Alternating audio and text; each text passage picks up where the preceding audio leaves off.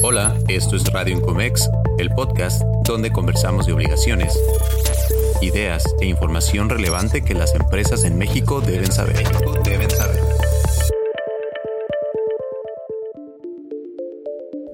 Bienvenidos a un nuevo episodio de Radio Incomex. Mi nombre es Lorena Beltrán, soy una de los conductores de este programa y directora de iExpert. Te recordamos que puedes seguirnos en redes sociales como arroba Incomex Nacional para que no te pierdas nada de todo el contenido que preparamos constantemente para ti. Y bueno, el día de hoy contamos con la valiosa presencia que ya afortunadamente se nos está haciendo costumbre contar con la maestra Daniela González. Ella es socio y líder estratégico en comercio exterior en Audico, especialistas en comercio exterior. Dani, muchas gracias por estar nuevamente con nosotros. muchas gracias a ustedes por invitarme nuevamente a compartir temas de comercio exterior. Pues bueno. Ya eres de casa aquí en Incomex.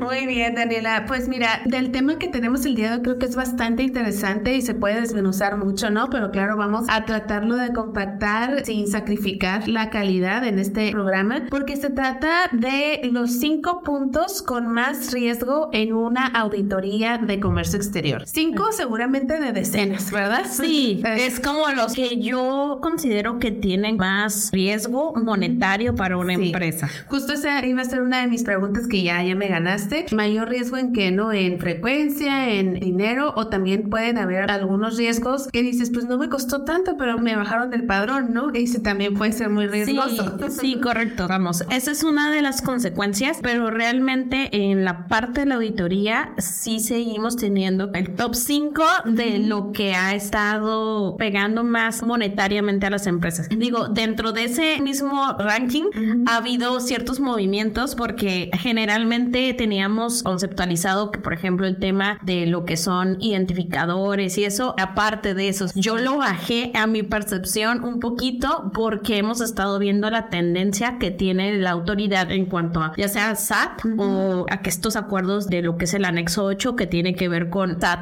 pero de Baja California o los que son regionales, que son los estatales, ajá, en donde sí hemos visto ciertas tendencias de cómo es que han estado fiscalizando y cuáles son los rubros que han representado mayor riesgo monetario en las empresas y que hay que voltear a ver. Que dentro de eso es el indudable, sigo yo teniendo en el ranking lo que es anexo 24. Es una pedradota para nosotros. no, que de hecho es un área de oportunidad súper grande, pero yo siempre he comentado que en la parte de lo que es anexo 24 no es tanto el sistema. Los sistemas son buenos, todos. La cuestión es con qué lo alimentamos, cuánta frecuencia lo alimentamos y buenas prácticas, porque bueno, generalmente pues gran parte de los problemas que ha habido en el anexo 24 radican mucho en la comunicación, lo que es la actualización y lo que son los biles de materiales. Esos son como los puntos que más frecuentemente se tienen. Entonces, el talón de Aquiles, ¿no? Definitivamente. Correcto. Entonces, siempre ha sido un rubro bastante importante. Creo que desde, yo creo que eh, salí de la universidad, era anexo 24, el talón de Aquiles, y sigue siendo. Muchos pensaron que a raíz de lo de la inclusión de anexo 31, ahora 30, iba a mejorar eso porque iba a haber una congruencia, una relación. Que pensábamos de que pues va a mejorar porque ahora las empresas tienen que descargar sí o sí. Entonces van a tener la información, pero no. Sí, no, ha habido muy buenas prácticas de empresas,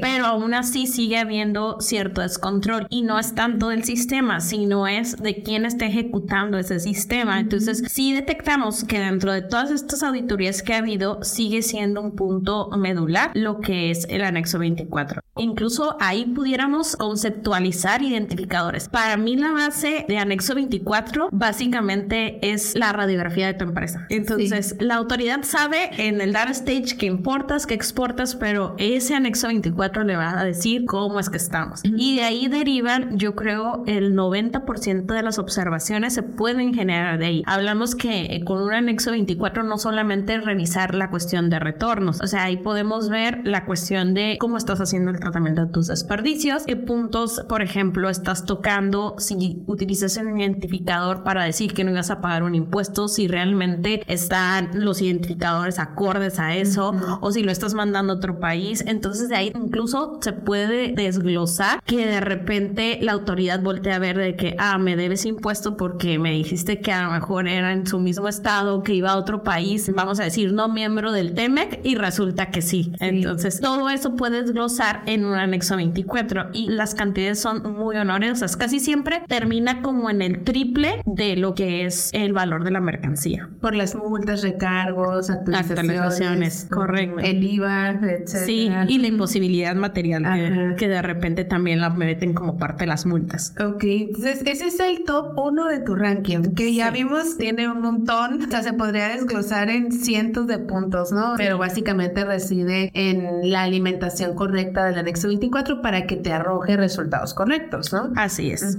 Y luego, ¿con qué seguimos, Dani? Activo fijo. Ajá. Que, ah, bueno, que sí. así yo creo le está haciendo competencia a Anexo 24. ¿Y por qué? Porque justo veíamos desde, yo creo que finales de 2021 hacia acá, esta tendencia de la autoridad, por ejemplo, aquellas desconcentradas o el área de SAP central se enfocaba solamente a hacer ciertos muestreos. Ha ido incrementando. Los que sí han estado haciendo un 100% de lo que es una verificación de activo fijo en una visita domiciliaria son los gobiernos del estado. Entonces, ellos sí, la encomienda es el 100%. O sea, literal de que van y hacen un levantamiento de todo lo que ven. Así es. Qué pesado. Sí. Sí, con muestreos ya era pesado para las empresas. Correcto.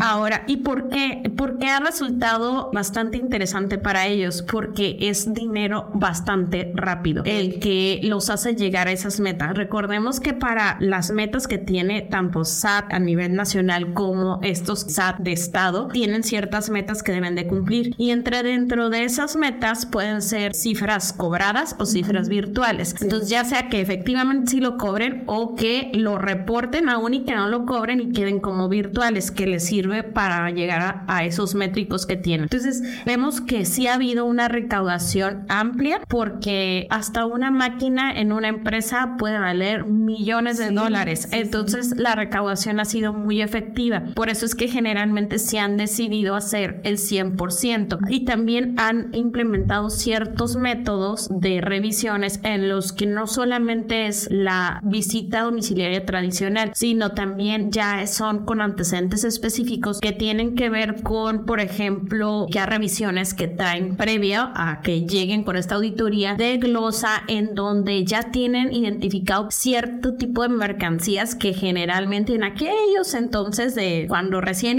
iniciaban las CIMEX que todo se lo traían como consumibles Ay, sí. o nosotros le llamamos todo lo que es el MRO en donde decían bueno por la premura tráetelo como temporal y luego le cambiamos de régimen y no había esa buena práctica de cambiarle de régimen entonces de repente empezamos a dejar de rastrear ese tipo de mercancías que evidentemente en una revisión de data stage es muy fácil de detectar Claro. que evidentemente si ves por ejemplo los guantes de látex o cubre zapatos Aceites. aceites obviamente no los van a tener y como sabemos parte esencial o parte del crédito que se puede generar el riesgo más alto es que sabemos que dentro del decreto IMEX nos piden que toda la mercancía esté en nuestro domicilio.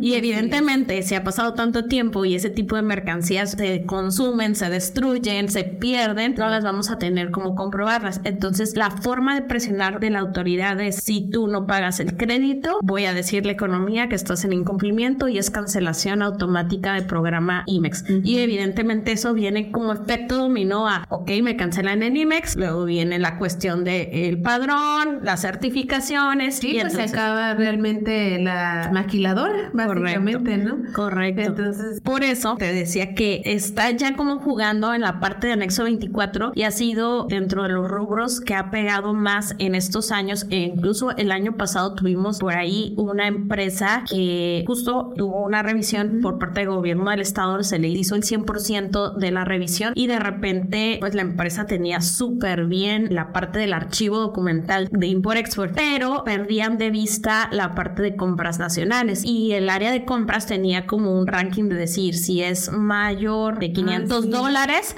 sí lo conservo y si no lo destruyo. Entonces había muchas cuestiones como de máquinas muy manuales. Había una que de verdad esa sí les pegó, era una máquina cortadora que se compró nacional, se perdió la factura. Para no hacerte el cuento largo, esta empresa tenía alrededor de 20 millones de pesos de determinación por cuestiones de compras nacionales. Que eso aparte, muchas veces el área de import-export dice, ah, eso lo lleva a compras, no me compete. Y entonces ya empieza a tener relevancia incluso de ese tipo de casos pequeñitos que dices, bueno, vamos a hacer esa depuración. Ahora sí, no quisiera decir la palabra reestructura, pero sí una reestructura de activo fijo. Sí, como dices, estoy segura que el 98% por verme moderada no llevan un control de las compras nacionales en el área de comercio exterior, ¿no? Eso seguramente eso lo lleva finanzas o contabilidad. Que ahorita digo, no sé qué tan vieja era esa compra nacional, por ejemplo, pero digo, ustedes saben, ya lo han escuchado en el podcast, que en iExport, entre muchas otras cosas, hacemos sistemas informáticos. Tenemos una división de fiscal y comercio exterior que puede ayudar a las empresas a recuperar sus FDIs históricos. Entonces digo, en esos casos, pues ver de qué manera, ¿no? Tal vez no voy a tener la factura física, pero sí el XML o alguna cuestión y me ayude. De acuerdo a lo que yo recuerdo de esta auditoría, sí era mucho más vieja de un CFDI. Ah, y justo al que se le había comprado era un distribuidor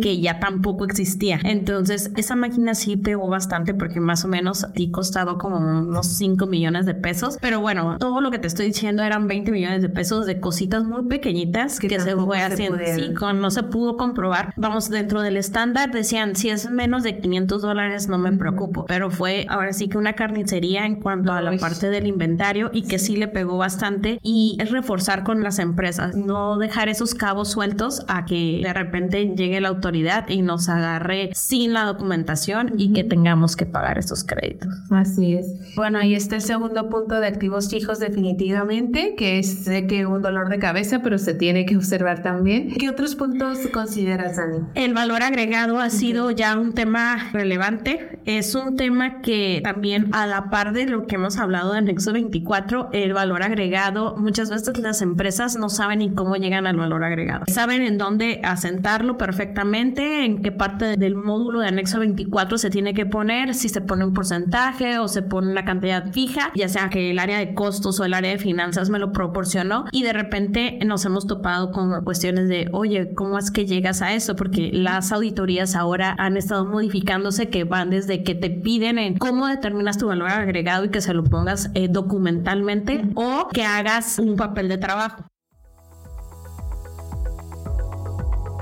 En iExport rebasamos la barrera de un anexo 24 tradicional con una plataforma web.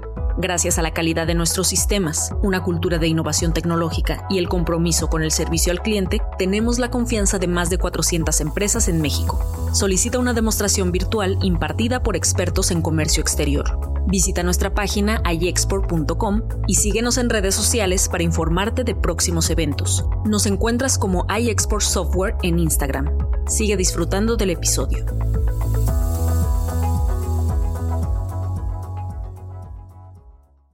Ocasión sí nos tocó, la verdad, nada más es el único caso que recuerdo, tal vez hay algún otro por ahí, pero fue una visita electrónica desde la Ciudad de México y sí, le pedían, o de hecho se trabajó con finanzas, no lo llevamos nosotros directamente, pero supimos del caso, porque les pedían eso en valor agregado y es la única empresa que me ha tocado como tal, o sea, que va a la auditoría enfocada al valor agregado. Sí, en el área de Baja California han sido ciertos equipos de ciertas partes de auditoría que lo han solicitado, pero por ejemplo en áreas centrales, en el Bajío, Monterrey, ese es un tema que sí por default es más frecuente ah, y que te decía, puede ir, aquí ha sido más básico en cuestión de que cómo determinas tu valor agregado y dame tu metodología, ah, ¿no? Y los elementos. Pero más en el centro del país y en Bajío sí te piden, ármame este papel de trabajo y dame estos elementos y cuáles son tus ingresos en cuestión de ingresos maquila, cuál es tu reporte que tuviste, tu reporte anual fiscal, tu reporte anual de comercio exterior y evidentemente ahí es donde empezamos a mantener el aprieto, ¿no? En donde dices, a ver, área de import-export, ¿por qué estás poniendo esta cantidad? Es que me la da mi área de costeos. Ah, ¿y cuando lo actualizaste? Y tienen, no sé, vamos a decir, desde el 2000 que no han actualizado y siguen poniendo el mismo y evidentemente pues debe de cambiar porque debe de haber una cuestión de inflación y pues aumento de costos que no van en función de lo que se está declarando fiscalmente. Entonces, se vuelto un tema bastante relevante. Siento que la autoridad todavía le falta un poquito más ajustar cómo es que lo va a revisar, pero el día que realmente encuentre cómo es que lo va a solicitar, sí va a ser un punto bastante crítico, dado que anteriormente, si recuerdan, ahí como por ahí del 2013, 2012, el tema del campo de valor agregado era un tema de identificador. Sí, era un dato inexacto. Correcto. Pero ahora lo que han estado buscando y como vamos viendo cómo mueven las metodologías, están yendo para la cuestión de que haya una situación de que le debemos al fisco. Cuestión que lo van encaminando más a la parte fiscal, de que hay omisión, vamos, de impuesto. Y ahí ven y las facultades, digo nada más como una duda personal, las facultades sí dan para llegar a ese punto, si estamos hablando de una auditoría de comercio exterior. Las han estado haciendo auditorías híbridas, es ah, lo que vemos, o vemos que también integran a muchas personas que estaban anteriormente, por ejemplo, en impuestos internos y las empiezan a integrar al área de comercio exterior, o puede haber sido una auditoría de impuestos internos y que les den tintes de comercio exterior. Entonces, han estado como prueba y error, por eso te digo, no le han dado definitivamente al clavo, al punto, pero sí han estado jugando con eso y muchas veces terminan únicamente poniendo una multa mínima o de datos inexactos, pero no necesariamente con una cuestión de omisión de ingresos o de impuestos. pero justo por lo que comentas, hacia allá va la tendencia. Exactamente. Ya están ampliando su visión, no nada más para que lo pongas, sino cómo llegaste a él, ¿no? Así es. Creo que va a pegar mucho el apartado de si llegan a implementar, por ejemplo, en la plataforma de los FDIs, ya temas de qué es lo que vas a declarar en la parte de CFDIs de exportación, que no nada más se quede como agrupado a uno a uno, sino que ya empiecen, que esa también es una parte que está en el tintero como tendencia que probablemente migremos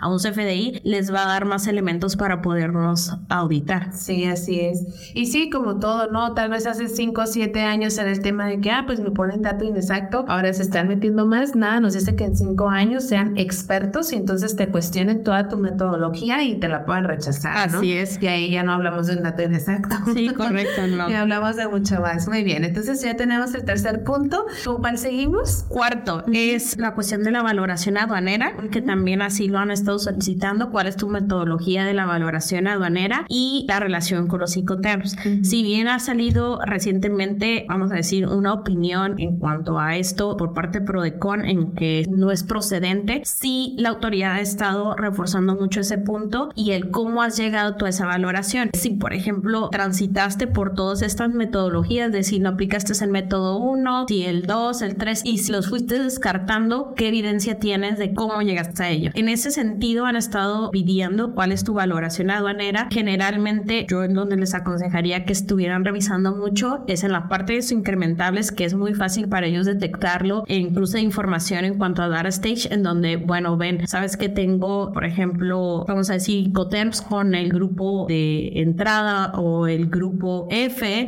en donde no me es concordante porque no tienes a lo mejor en el campo de incrementables una cantidad o por ejemplo en el de decrementables ah sabes que el grupo de llegada no estoy asentando nada qué es lo que está pasando que esas son evidentemente las auditorías van a ir haciendo esos cruces de información si no les cuadra y más o menos es una cantidad para recaudar van a ir a acudir a tu domicilio y te van a solicitar. Puedes a lo mejor tener los elementos para demostrar por qué sí o por qué no que es en donde entra precisamente lo que en su momento Prodecon mencionaba. O sea los ICOTERMs son acuerdos internacionales entre las partes y puede haber ciertas variaciones y ahí es donde como empresa tenemos que tener esos elementos para demostrar por qué sí o por qué no pero generalmente sí es dado que un grupo E o un grupo F, pues sí tenga que tener un incrementable. Y si mi valoración aduanera, como la establecí, no es concordante, pues ahí puede haber tema de, impuestos. Es ya una alerta, ¿no? En el curso de información de la autoridad. Sí, puede ir desde datos inexactos, omisiones de impuestos, incluso un rechazo de valor, que la multa es bastante alta. Y lo más grave, que generalmente nadie le presta atención, tenemos que está tipificado en código contrabando de 3 a 9 años de prisión. Así que representantes legales, sí. ya saben. Digo, la verdad es que todos los que has mencionado son súper críticos, pero que sepan que algunos van con consecuencias más allá monetarias, ¿no? Sí. Así es. Así es. Muy bien. y el último punto, el de impuestos. Eh, ya lo comentaba y eso va muy de la mano con el primer punto que era anexo 24, como ahí ya le estamos diciendo la receta del pastel, cómo es que está operando mi empresa, es muy fácil verificar en cuanto a identificadores si yo estoy omitiendo impuestos, por ejemplo, en cuestiones de tratados, vamos a decir, eh, lo mismo de la valoración aduanera, si yo utilicé mi base grabable adecuada y si quedé todavía debiendo, entonces también ha sido un tema que han estado como reforzando, incluso dentro del esquema de lo que tiene que ver con auditorías y todo,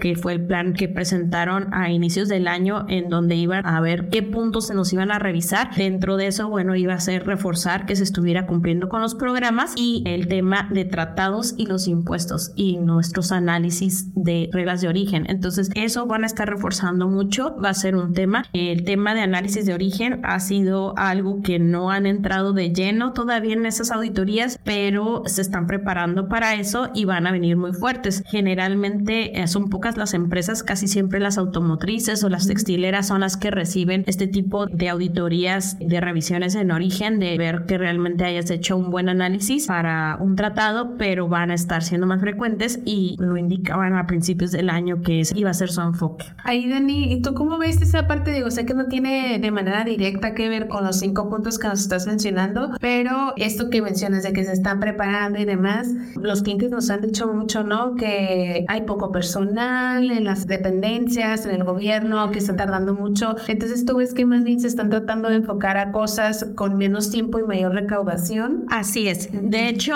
en el plan cada trimestre hacen cortes y ven cuál es el enfoque, ¿no? Que generalmente ellos hablan del enfoque a veces del SAT que tiene que ver con esta recaudación y cómo ha ido aumentando a través del tiempo. Incluso si volteamos a ver, en 2020 tuvo un repunte bastante importante porque a todo mundo nos orilló a llevar la parte electrónica. Entonces ellos reforzaron mucho ese punto y vemos un incremento bastante interesante porque ellos previamente también ya tienen más analizada la información. Entonces van sobre datos más certeros que evidentemente sean con, con mayor recaudación y la efectividad en cuanto a, a, esa recaudación ha sido muy impresionante. Si mal no recuerdo están como en 58, 68 centavos por cada peso que ellos invierten. Entonces sí ha habido sí, ha incrementado bastante su flujo y sí han tenido mucha efectividad. Entonces también esto refuerza mucho el hecho de lo que viene, por ejemplo, de las revisiones electrónicas, que si bien ya vemos como algunos tintes que tienen que ver con, por ejemplo, cartas de invitación o los gabinetes que ya no los notifican por buzón tributario, en sí es como solamente un pedacito de lo electrónico. En realidad no han empezado, por lo menos en la parte de comercio exterior, efectivamente con una situación de una auditoría electrónica en base a la modalidad que está establecida en el código, que si mal no recuerdo es el 42 fracción novena, que es precisamente lo de las revisiones electrónicas. Entonces, en algún punto ya nos vamos a mover a eso. Gran parte de lo que nos puede llevar a esa eficiencia y a que nos lleve eso va a ser el tema de los FDIs, los complementos que van de comercio exterior para esos FDIs, el tema de la manifestación de valor que ahorita está como, en stand-by, ajá, pero que les va a llevar a esa big data mucho más amplia y temas que tienen que ver con ciertas cuestiones de BUSEM en cuanto a la alimentación de la información que les va a dar mucho más parámetro para previamente ellos haber analizado y en un corto tiempo que es máximo, si mal no recuerdo, en las revisiones electrónicas lo máximo que pueden tardar son seis meses, que es un periodo más corto, entonces te da para revisar más empresas, sí. pero es mucho más específico. Sí, porque ya digo, hace 10 años y no sé cuánto compartimos por ahí un cliente en común, sacó uno que llevaron, no me acuerdo cuántas eran, pero cajas de hojas, literalmente copias al SAT, y obviamente eso no, no, no, no, no se ha visto, bueno, no me ha tocado verlo en los últimos años, entonces pues están justo como mencionas, ¿no? Aprovechando todo este tema de la tecnología para, para aumentar la recaudación. Y qué bueno, pero qué miedo. pero bueno, el mensaje es que la audiencia y las personas de las empresas se preparen, ¿no? Así como la autoridad está utilizando los medios electrónicos. Nosotros también hacer lo propio. Exactamente, no quedarnos atrás. Entonces, pues Dani, muy interesantes los cinco puntos que nos mencionas, recapitulando un poquito, anexo 24, activo fijo, valor agregado, valor comercial y el tema de impuestos. ¿no? Así es. Entonces, muy importante todo lo que, lo que acabas de mencionar. Como todo, pues es salirnos bastante del área operativa para entrar al área de cumplimiento, al área administrativa y, asegurarnos de tener todo en orden, ¿no? Ok. Muy bien. Pues muchas gracias, Dani. ¿Nos puedes, por favor, compartir tus datos de contacto? Tal vez por ahí ya los tengan en algún otro episodio, pero para alguien que nos está escuchando por primera vez. Sí. El teléfono es 664-382-0846. El correo es info.ubico.com.mx y el de una servidora es gonzález.ubico.com.mx. Muy bien, pues ahí tienen los datos. Igual cualquier cosa pueden contactarnos en arroba Incomex Nacional y nosotros con gusto les podemos compartir también los datos. Muchas gracias por escucharnos. Los esperamos el próximo miércoles en Radio Incomex, impulsando el correcto cumplimiento.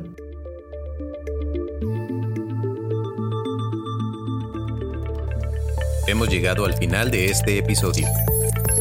No olvides suscribirte a este podcast en Spotify, Amazon Music y Google Podcast. Para mantenerte informado sobre este y otros temas, visita nuestra página web y nuestras redes sociales. Hasta la próxima.